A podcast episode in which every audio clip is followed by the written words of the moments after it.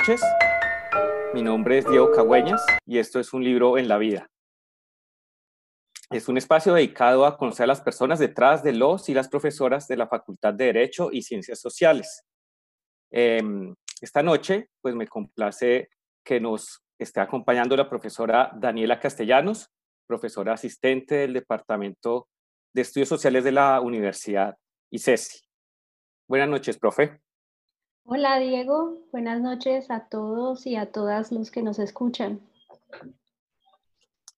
Gracias eh, a la profe Daniela por aceptar esta invitación. Es la primera emisión del programa y, pues aceptó ser, digamos, la conejillo de indias de, esta, de este primer intento de eh, un libro en la vida. Solamente antes de comenzar con la conversación, quería como comentar un poco el espíritu de este espacio, que tiene que ver pues básicamente con lo que dice el material promocional de él, ¿no? La idea es que eh, nuestros estudiantes sobre todo, y pues, nuestros oyentes en general, conozcan un poco mejor a las personas que están detrás de el profesor con el cual interactúan en el campus y ahora a través de las pantallas, pero esa interacción tiende a ser a veces un poco limitada, ¿cierto? Se limita a lo que sucede en el aula de clases y luego eh, uno que otro evento. Pero mm, me parece que como estamos extrañando tanto el campus, pues podríamos aprovechar esta oportunidad para conocernos un poco mejor. Y mm, con Daniela ya hemos tenido conversaciones similares a esta, entonces por eso eh, la invité hoy a que intentáramos este primer eh, esta primera emisión de Un libro en la vida. Em, Daniela es antropóloga de la Universidad Nacional, es magíster en antropología de la Universidad de los Andes y es doctora en antropología de la Universidad de Andrews en Escocia. Y como les comentaba, hace parte del Departamento de Estudios Sociales de la universidad hace ya, creo que unos ocho o siete años, profe. ¿Me Entré en el 2013, en enero. Bueno, siete años entonces. Y pues seguramente nos están escuchando muchos estudiantes que han pasado por sus clases. Entonces tal vez lo que podamos hacer para comenzar, eh, como ir entrando en, en, en, tema y antes de entrar a los libros que la profe escogió, de los cuales también ya ahorita estaremos hablando un poquito, si nos puede comentar un poco acerca de cómo llegó a la antropología y al oficio docente. Bien, listo. Bueno, yo desde niña quise estudiar antropología y conocí la antropología eh, a través de un ejemplo que tal vez no es el mejor. Era una vecina de mi mamá, antropóloga, pero que tenía una tienda en donde, venía, en donde vendía piezas arqueológicas, guaqueadas. Y con ella, eh, en las vacaciones del colegio, eh, siempre iba a los museos de Bogotá, en el centro. Yo vivía en el norte. Entonces, desde muy niña eh, me llamó la atención la arqueología. Y luego, en el colegio, tuve como compañeras de colegio a varias de las hijas de los antropólogos, pues célebres, por decirlo así, que marcaron una generación. Por ejemplo, estudié con la hija de Miriam Jimeno, con la hija de María Clemencia Ramírez, con la hija de François Correa.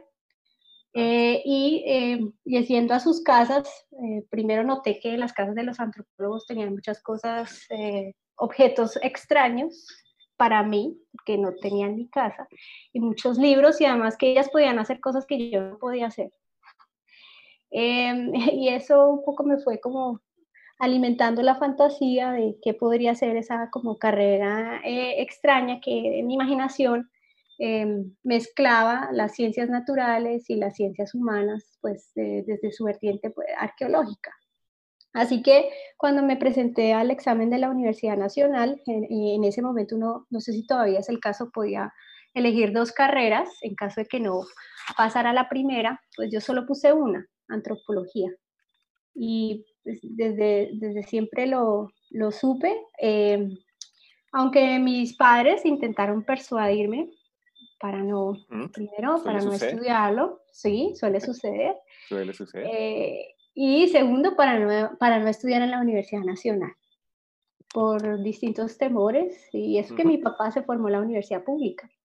pero él eh, le parecía un mundo, digamos, muy eh, tentador o peligroso o por fuera como de los, de los límites que yo conocía que en ese entonces eran solamente la zona norte de Bogotá.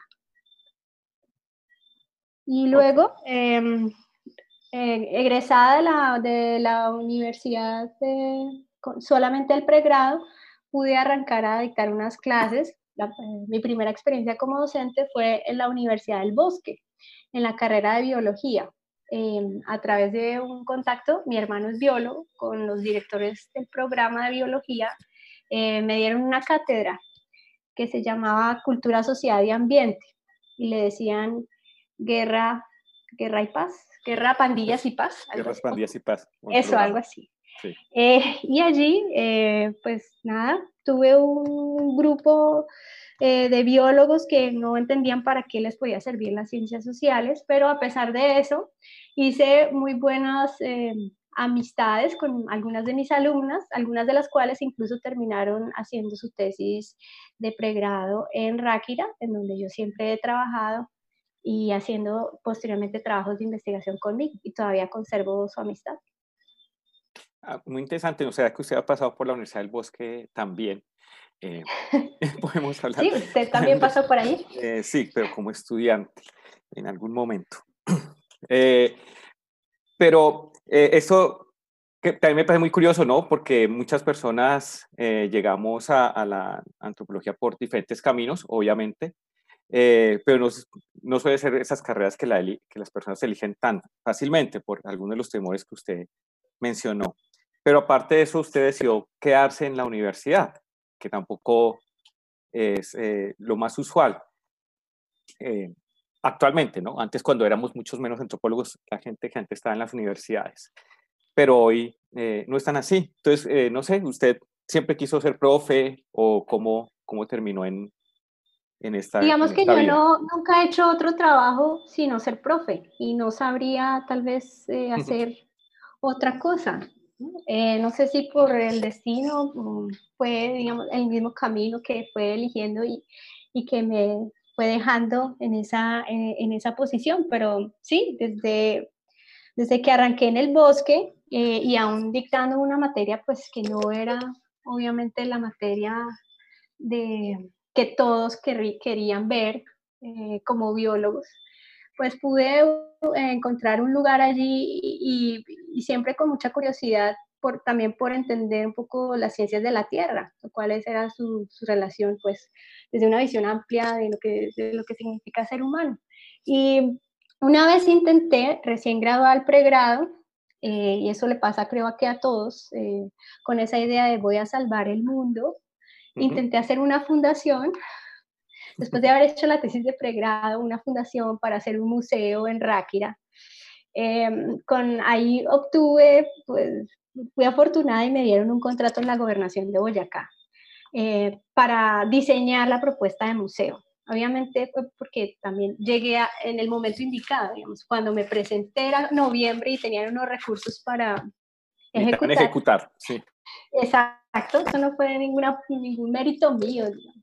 Estar en el lugar indicado en el momento indicado. Correcto. Y allí me dieron un contrato y era supuestamente una de las contratistas más jóvenes de la gobernación de Boyacá, sin entender un poco de los tejemanejes de la política local, eh, para diseñar un museo, un museo supuestamente productivo, ¿no? con el cual yo iba a ayudarles a todos los artesanos que nunca se habían aliado en ninguna cooperativa y yo iba a hacer semejante proeza. Em, estuve un tiempo corto haciendo como el proyecto, eh, y después obviamente el proyecto nunca se materializó. Eh, logramos con la alcaldía, que la alcaldía se diera un lote, eh, un lote gigante que, donde iban a hacer una cancha de fútbol y después lo asignaron para un museo y en donde se levantaron unos ladrillos que todavía al día de hoy ya son ruinas, que era un elefante blanco en realidad. Y después de ese, de ese proyecto hubo muchos rumores que Daniela se había pues, enriquecido eh, con los dineros de la, gobernación y que estaba exportando materas a Estados Unidos y una serie de, pues, de historias que son muy propias como de los chismes y rumores que se tejen allí a diario, eh, como en muchas comunidades y bueno, y que eh, más que más allá de hacerme daño, no eran interesantes porque de alguna manera yo también ya hacía parte de ese lugar. Y hay, habría como dos cosas que me gustaría, eh, o por donde podríamos continuar. Y una es, pues yo quería eh, también que mm, habla un poquito de, de, su vida en Escocia y cómo escogió este doctorado, pero también está obviamente Ráquira, porque mm, muchas veces también la forma en que llegamos a los trabajos de campo, los sitios donde terminamos trabajando, pues pasa por muchísimas eh, vicisitudes y no siempre es la primera elección. No sé si podríamos, sigamos por, por, por Ráquira, ya que estamos ahí cerca con el museo fallido. ¿Por qué, ¿Por qué terminó trabajando en Ráquira? Y si también le podemos contar a los oyentes un poquito cómo es este mundo, este mundo en el que usted ha venido trabajando ya tanto tiempo. Listo. Pues primero una comparación atrevida. Boyacá y Escocia son muy parecidas, solo que Escocia tiene mar y ahí hablan inglés, pero allá la gente también come papa, eh, pues bastante, son cachetirrojos, eh, tienen una pugna ahí con los ingleses muy interesante, bueno, entonces es, es, es, es más rural, de alguna manera se parece. Obviamente, ¿Boyacá con pues, quién tiene pugna? Boyacá, pues con Cundinamarca y con Bogotá, ¿no? como em, todo el país. Como todo el país, exacto. Eh, eso me han dicho aquí en Cali, que a pesar de ser rola, no soy tan, no soy tan odiosa. Lo he escuchado un par de veces eh, con la gente que no interactúa en la calle. Bien, eh, a ver, eh, Ráquira, pues eh, Ráquira fue también, no tengo a nadie, o sea, ninguna de mi, familia vive en Ráquira, aunque sí tengo abuela boyacense, pues tenía, eh, pero ni siquiera de cerca, de Chiscas, no ni siquiera conozco, me gustaría ir por ahí por el Nevado del Cocuy. Em, y a Ráquira llegué por los libros, llegué por los libros a través como de una, cuando uno está en ese semestre en donde le comienzan a pedir eh, formular un problema y una pregunta de investigación, em, ese semestre fue un poco fallido para mí, porque en vez de, eh, de poder terminar el semestre con un proyecto de investigación, terminé el semestre cancelando el siguiente semestre y con un gran vacío no saber qué hacer. Y eso le pasó a todos mis compañeros. Em, y ese no saber qué hacer, pues hizo que me refugiara más en los libros. Entonces, eh, pues comencé a... Eh, quería hacer un trabajo sobre todo pues arqueológico, eh, que no, en un lugar donde no fuera tan lejos, desde Bogotá, y comencé a leer alguna de la, de la, literatura pues de lo que se conoce la arqueología para el área muisca, pero más sobre todo la época colonial, o más cerca, pues después post-conquista. Y allí pues, me encontré con, con, con un libro em, que es el clásico de Ana María Falchetti, del 75, que se llama Arqueología de Sutamarchán, en donde ella hace como una prospección arqueológica para saber un poquito qué había allí, porque hay aparentemente un, una contradicción o una ambigüedad y es que por un lado las crónicas hablan de toda esa zona como una zona donde se producen muchas ollas, pero entonces la arqueología no, no lo ha podido probar. Eh, no hay como los datos empíricos suficientes para poder demostrar lo que dicen las crónicas o estas descripciones de los visitadores y de los eh, burócratas de la, de, de la corona. Entonces, a raíz de eso, eh, y después de otro libro, también un clásico, como una, especie de etnografía de, Yolanda Mora de Jaramillo, que se llama Cerámica y Ceramistas de Ráquira, pues comencé a leer un poco más y me pareció como interesante poder plantear un trabajo que fuera como a mitad de camino entre arqueología y etnografía. Y un poco lo que yo estudié del, del trabajo de Ana María Falchetti es que no se podía encontrar la tal, como los tales vestigios arqueológicos porque no se sabía si estaban o de pronto era un problema que no se sabía cómo encontrarlos. Entonces eh, planteé la posibilidad de ir a, buscar, a, ir a observar un taller actual para entender cómo se volvía una ruina o un registro arqueológico. Em, ¿Pero usted conocía? ¿Usted ya había estado antes en...? Porque ese es un paseo para, para, un paseo para, los, para los bogotanos no es tan inusual ir a Ráquira a, a comprar eh, artesanías y, y, almorzar y seguir hasta Villa Leyva en algunos casos. Pues, pero usted no había estado antes. Digamos que Ráquira es un destino, o sea, si lo compara con Villa de Leyva o Paipa, es un destino más, menos famoso, hmm. eh, porque no tiene mucho que ofrecer, es un pueblo muy pequeño de tres calles, donde está lleno de artesanías como hamacas, sacos, eh, la mayoría de las cosas no son ni siquiera de ahí, de Ráquira y ni siquiera tiene tanta oferta como gastronómica y demás. Entonces, mm. creo que no había, no conocía, conocía así los alrededores, pues Sutamarchán, donde la gente también es el paseo obligado a comer longaniza, ¿sí? Y después usted va a Villa de Leyva y después usted pasa a Paipa, bueno, en fin. Pero Ráquira como tal, no. Eh, la primera vez que fui me acompañaron dos compañeros de la universidad. Em, y bueno, y llegamos al pueblo y nos, bajamos en la plaza y fuimos a la alcaldía. Yo pregunté qué, dónde, hacía algo así como dónde hay artesanos que todavía hagan vasijas de la manera como más artesanal posible. Un poco con esta idea que todos los antropólogos tenemos de quiero ir a encontrar el informante más omnisciente el que se sepa todo, y el que se sepa todo muchas veces coincide en nuestras ideales con el más viejito, Eh, y entonces eh, ya se había ido el camión, el bus, perdón, que lo llevaba uno, que en una vereda que queda en un cerro, ya, eh, ya había salido el bus que, que pasa por ahí en su camino para Bogotá.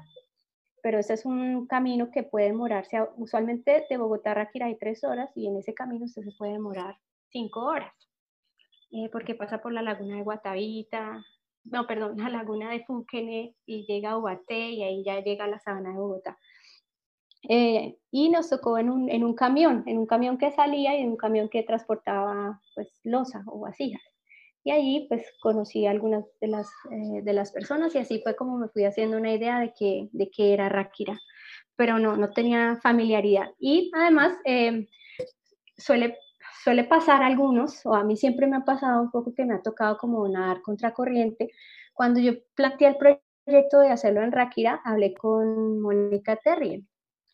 Eh, Mónica Terrien pues había hecho una tesis eh, en el 91, allí había excavado un basurero arqueólogo de un taller cerámico de la colonia. Eh, y ella me, en vez de decirme que bueno, adelante, ¿para qué quiere usted ir a Ráquira? ¿Otra vez a estudiar lo mismo? Eh, y un poco eh, esa, como, eh, pues, más que hacerme desistir, lo que me hizo fue como, pues, bueno, si ella no cree que eso se puede, tal vez allá haya algo que ella no vio. era un poco como el de ella, como para qué ir a estudiar un taller industrial si usted va a pensar es en el pasado, eso no se puede. Sí.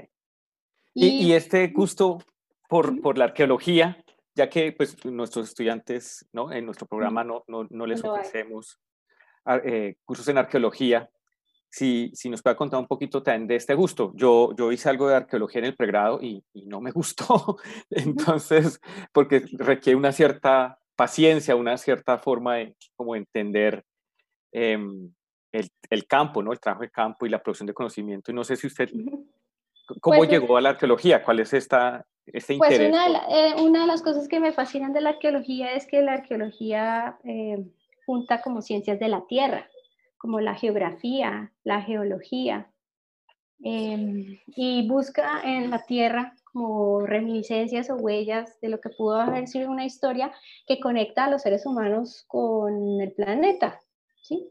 Eh, en una escala temporal más amplia que, pues, lo que, que es 100, 100 años. Eh, entonces, desde pequeña me gustaba como esa conjunción de las ciencias naturales eh, y las ciencias humanas, y eso tal vez se lo debo eh, al colegio. Eh, por una formación muy, estudié en el colegio italiano por una formación muy humanista, donde no había una separación entre las clases de ciencias naturales y las de ciencias sociales, eh, y el profesor de matemática también podía ser su profesor de filosofía, y en una misma clase usted podía hablar de todos los temas. Entonces, eh, es un poco en, la, la arqueología me llamaba la atención la posibilidad de juntar muchas cosas que tienen que ver con, y sobre todo como con la búsqueda de indicios, de huellas, eh, que le hablan en donde se conjugan diferentes tiempos y diferentes posibilidades, porque se está viendo un mundo, pero se puede imaginar otro que ya no está. Entonces, eh, eso me parecía increíble. Y bueno, yo no he hecho muchas excavaciones arqueológicas como tal, o sea, no soy, nunca he sido como el ejemplo más fidedigno de lo que es una disciplina así, como no estaba en el mainstream, por decirlo así.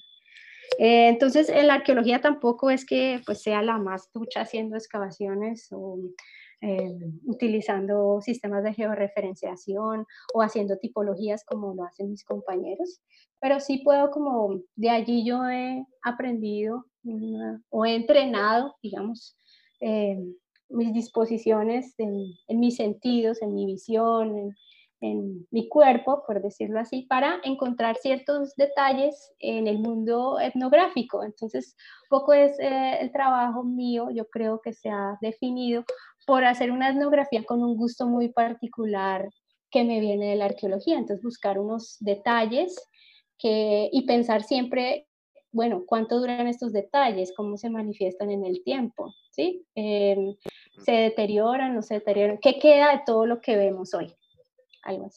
Bueno, eh, vamos a hacer una pequeña pausa y pasamos a finalmente los libros, eh, que es la idea, ¿no? La que nos convoca. Y además porque Daniela escogió dos libros inmensos. Vamos a ver si en un poco más de un cuarto de hora podemos hacer eh, un poquito de justicia a ellos. Entonces, ya regresamos.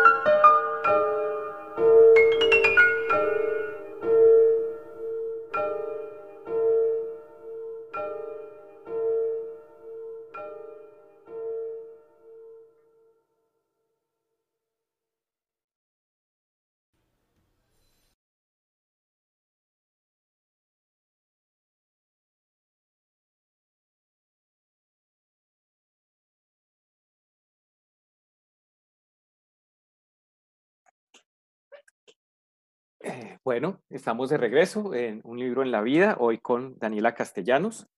Oíamos un pedacito de la bagatela número uno de Vladimir Hirsch, que es un compositor checo, también un poco pensado hoy en nuestra invitada.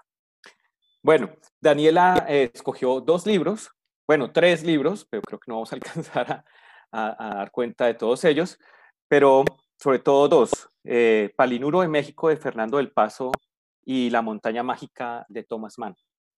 Eh, profe, no sé, ¿qué quiere decir acerca de estos, estos libros? ¿Por qué han sido tan importantes para usted?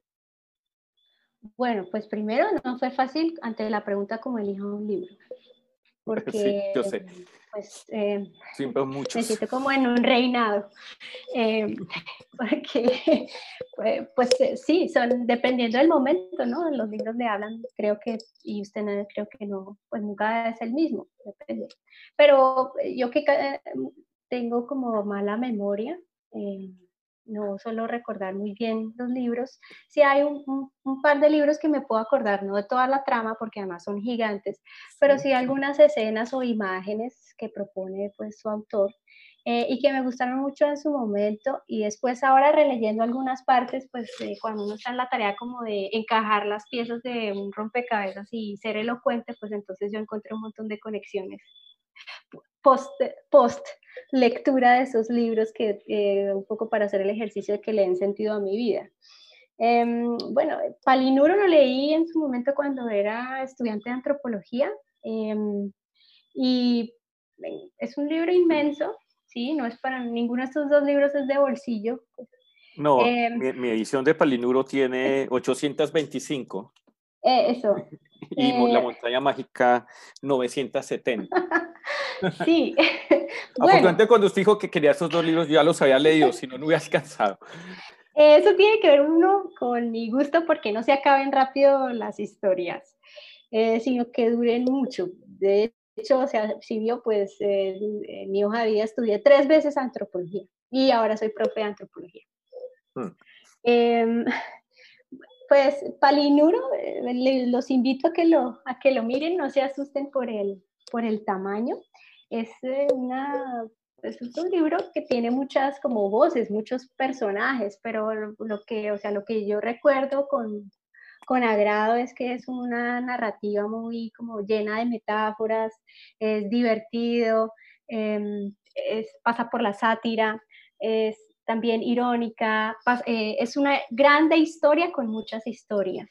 Y una de las cosas que me gusta es que allí usted encuentra asuntos de medicina mezclados con sabiduría popular, eh, con ciencia, eh, con amor, con erotismo, con política, con burla, con, eh, y entonces es un, es un libro que como le habla a usted como de la condición humana y el humano pues en términos como universales, pero en donde esa condición humana se va explorando también en, una, en un mismo párrafo con asuntos muy locales eh, o muy de la cultura popular. Entonces, eh, como esos que usted no pueda como a veces distinguir en el tránsito entre eh, algo que le está hablando como del, de lo universal y algo local, pues me parece muy, muy, muy chévere.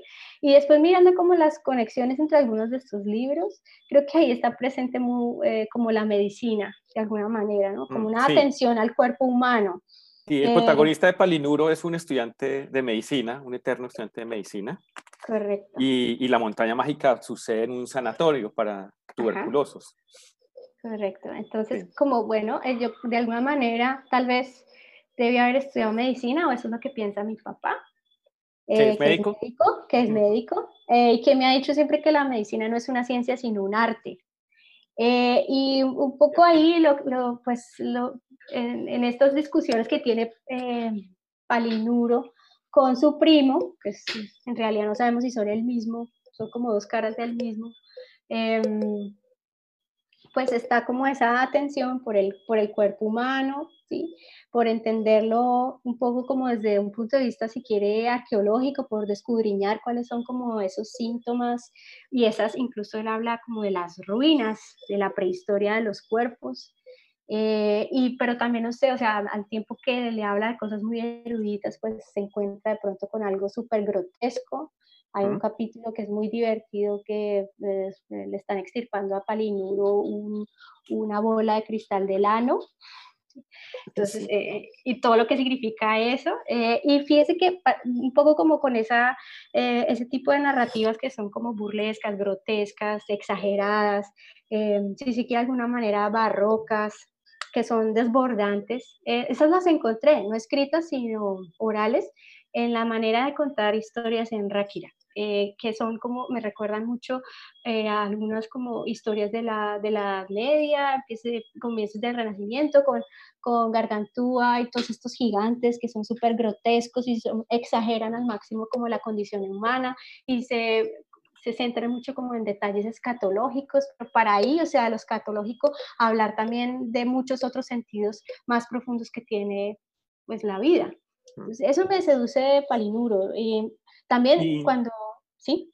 Pero usted también eh, me ha dicho que le había gustado mucho del libro, de, o de algunas secciones del libro, eh, el papel que cumplen los objetos. Sí. Los objetos son eh, como animados. Sí, ahí hay un capítulo que se llama La muerte de nuestro espejo, que cuenta la historia, pues muchos del libro es la historia de amor de dos primos, Estefanía y, y pues, el amigo de Palinuro.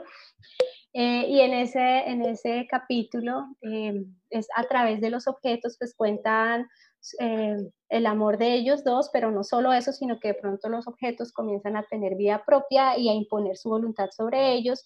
Y en ese capítulo también se habla sobre la muerte de esos, de, esos objetos o ellos se preguntan qué querrán esos objetos de nosotros y entonces comienza a haber una sospecha mutua entre los objetos y, y, el primo y Estefanía. Eh, y pues es un, capítulo que de alguna manera eh, se conecta con algunos de los temas que yo después he trabajado y es esa como atención por la vida de las cosas eh, y y, por dejar que las cosas como que nos cuenten eh, sus propias historias. Mm. Y en ese capítulo, pues ahí usted lo ve, la vida y la muerte, ¿no? Entonces, em, ellos dos se vuelven, se vuelven unos actores de reparto porque todo eso comienza, eh, y son objetos pues como el espejo, la sanduchera, los tenedores, em, algunos como regalos que les han dado, o sea, muy como de la cotidianidad, nada como especial o fuera, fuera del mundo. Sí. Usted me compartió un par de, de, pasajes que quisiera leer como para que nuestros oyentes se hagan una idea pues de, del libro, ¿no? Y de la prosa de Fernando del Paz. Entonces, por ejemplo, de este capítulo de La muerte de nuestro espejo, dice él, y así nuestra reconciliación con los objetos fue inmaculada y absoluta, como si ellos fueran de malvavisco y a nosotros nos gustara encender fogatas en medio de los bosques. Otro dice, retornar a nuestra propia infancia en la que creíamos que los paraguas podían cerrar las alas y dormir, las cucharas ponerse tristes por la muerte de la azucarera y los libros leer a otros libros o ponerse frente al espejo y leerse a ellos mismos al revés. ¿No? Que son como dos, dos pasajes muy, muy bonitos y, y creo que expresan precisamente lo que usted nos está comentando. Sí, eh, eh, y ahí le había, eh, si usted por ejemplo lee también, para que no, al principio, si lo tiene ahí, em, al principio del de ese capítulo, él le está recordando cuando le pregunta a su abuelo cuánto lo quiere y cuál es la respuesta que él le da. no, no sé si, si lo tenga ahí a la mano. Es una respuesta como la manera de responder es eh, una, una, manera que yo también encontré en muchas de las respuestas de estas amigas octogenarias de Ráquira, eh, su manera maravillosa de contar, abriendo muchos caminos en una misma historia. Entonces, eh, que pues, ¿Quiere, que lo leamos? Por favor.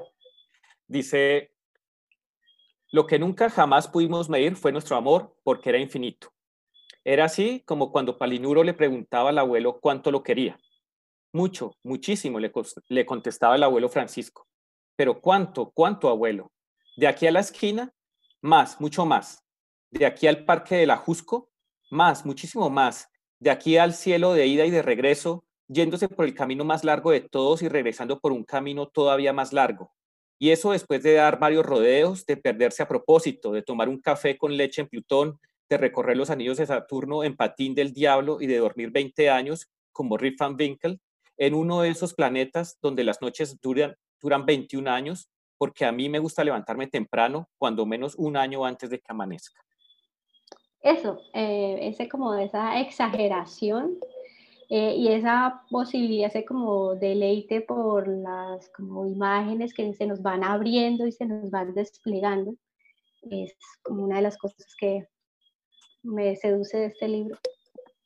Sí, y, inclusive, a ver, eh, yo creo que alcanzamos también ah, el final, el final de ese mismo capítulo que es, es tan bonito.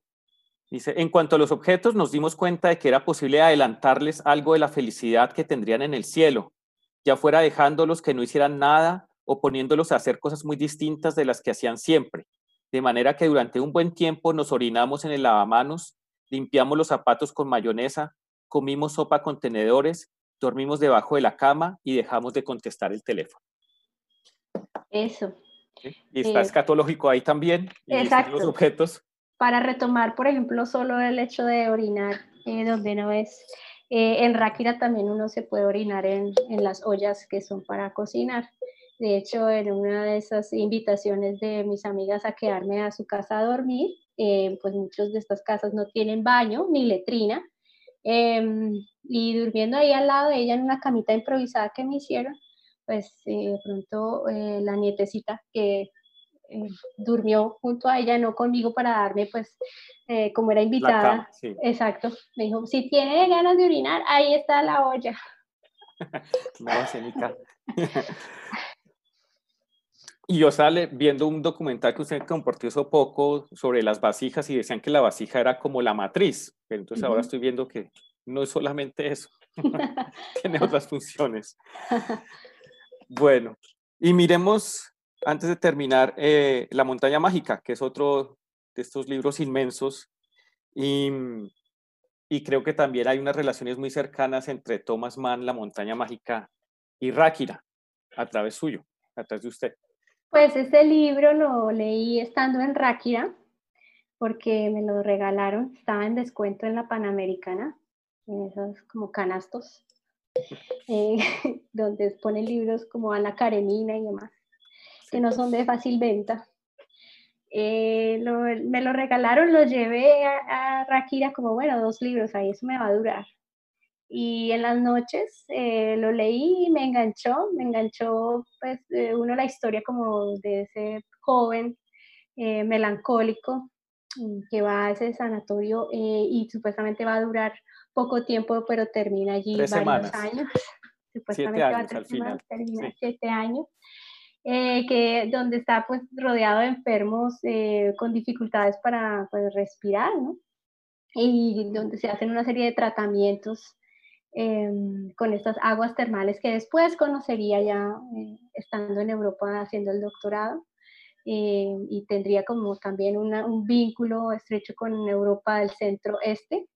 Em, y bueno, una de las cosas ahí que me, pues, que, que me llamaba la atención. Es un, es un libro pues lento, muy lento, em, eh, donde hay muchos diálogos, eh, pero donde un poco hay algo allí latente, es una tensión eh, que intenta como recrear lo ambiguo, ¿no? porque está ahí, él está allí, pero comienza a interesarse por la muerte más que por la vida.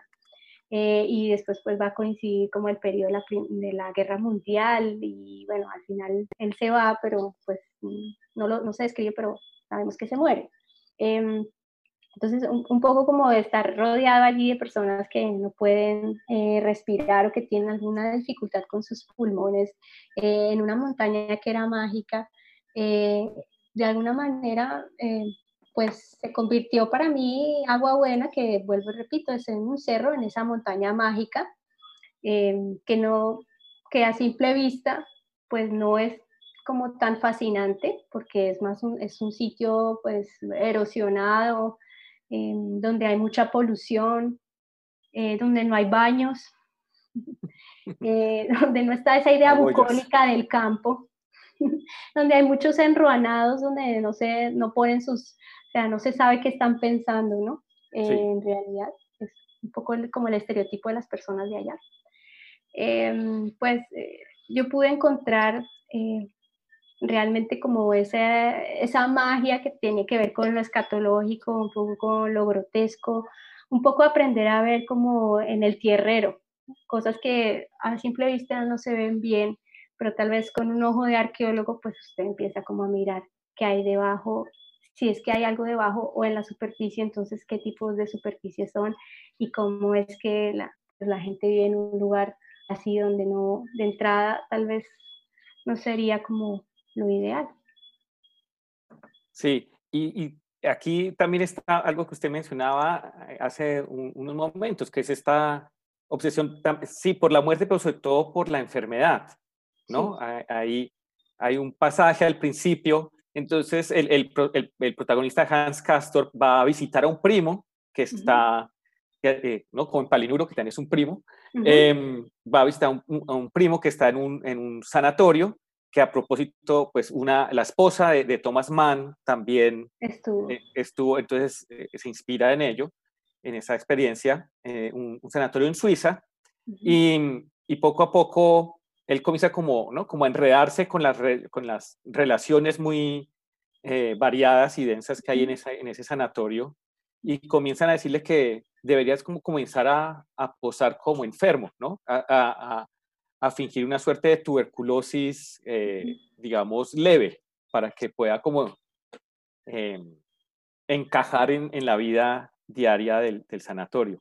Entonces, eh, hay, hay, algo que también me pareció, no sé, hay como unas ciertas, eh, unas ciertas afinidades entre estos dos, dos, textos que también pasan por ahí. Sí, digamos, eso solo sale ahora que uno intenta como ordenar eso, ¿no? Sí, claro. Sí, sí. Eh, una vez, alguna vez eh, usted y yo eh, hacíamos una conversación de qué pasa cuando uno pone cosas que no están supuestamente en contexto, ¿no? Y mm. cuáles son las chispas que se desencadenan de un encuentro de cosas aparentemente como disímiles. Y bueno, si ve, uno puede encontrar muchas conexiones si se lo propone. Y creo que esa es una de las cosas que me, que me gusta y que he intentado hacer, en, pues, hacer de alguna manera en mi propio trabajo y es como conectar cosas que aparentemente pues no están, no, están allí al menos.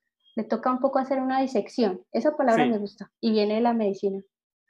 Y, y, de alguna manera también se parece un poco al, a, a lo que hace el arqueólogo, ¿cierto? Buscar en el pasado estas conexiones a partir de, de pequeños eh, rastros que van quedando y en este caso está usted como de alguna manera con sus memorias tratando de reconstruir algo para, para que podamos conversar en 45 minutos. Así es. Bueno, eh, creo que ya vamos llegando al final. Em, el otro texto, simplemente como por mencionarlo, porque obviamente ya no, no vamos a tener tiempo, pero es uno de, del famoso eh, historiador italiano Carlo Ginzburg, que se llama Mitos, Emblemas e Indicios. Y no sé si usted quisiera decir algo brevemente sobre este, este libro, porque es singular eh, en el sentido que no es, una, no es un libro, digamos, una narración, sino es una colección de escritos. Sí, son ensayos. Eh, hay uno en particular, pues, que es como el más leído, que se llama Indicios, raíces de un paradigma de inferencias indiciales. Y nuevamente, o sea, en este tipo de literatura usted ve que pues, pasan por distintos temas, que no son, o sea, no se, no se quedan solo en un tema, sino que intentan eh, atravesar como diferentes campos del conocimiento hilándolos eh, y allí es como em, pues, en ese rastreo que él quiere hacer de ese paradigma indiciario al que no se le ha puesto tanto atención en Occidente. Él eh, arranca por la historia de, Morelli, un médico, ¿no? Que se inventa un método para poder identificar la, el original de la copia en, en, arte y que tiene que ver con que en el lóbulo de la oreja o en las uñas, es decir, en los rasgos como más inconscientes, ahí usted encuentra si ese es una copia o es el original de estos grandes maestros, por ejemplo, del Renacimiento. Entonces, es, eh, y bueno, y él después conecta esto con Sherlock Holmes y lo conecta con Freud, ¿sí? Y como Con, la, con el interés en los síntomas, en lo muy micro, porque Dios está en los detalles. Entonces, como a partir de eso tan minúsculo, pues usted puede reconstruir una gran historia y eso es un poco lo que ocurre cuando uno encuentra un pedazo de cerámica, de las cuales eh, encuentra muy a menudo allí en Ráquira, y no importa de qué tiempo sean. Lo interesante es que ese pedazo le puede a usted pues abrir muchos caminos posibles para imaginarse otros mundos. Bueno, muchas gracias Daniela, se nos fue el tiempo volando, pero bueno, De todas maneras, pues queda la invitación para nuestros oyentes, primero para que sigan sintonizando a Rayos Samán, recuerden, de lunes a viernes, de 5 a 8 de la noche, estamos en la plataforma Mixer y nuestros, nuestros programas que han grabados en nuestro perfil de Spotify para quienes quieran eh, volvernos a oír o no hayan alcanzado a, a unirse a, a, la transmisión. Y los invito entonces para el próximo lunes, vamos a estar conversando acerca de los libros en la vida del profesor José Eduardo Sánchez. Hasta entonces, muchas gracias, Daniela. Gracias, Diego. Hasta luego. Bueno, buenas noches.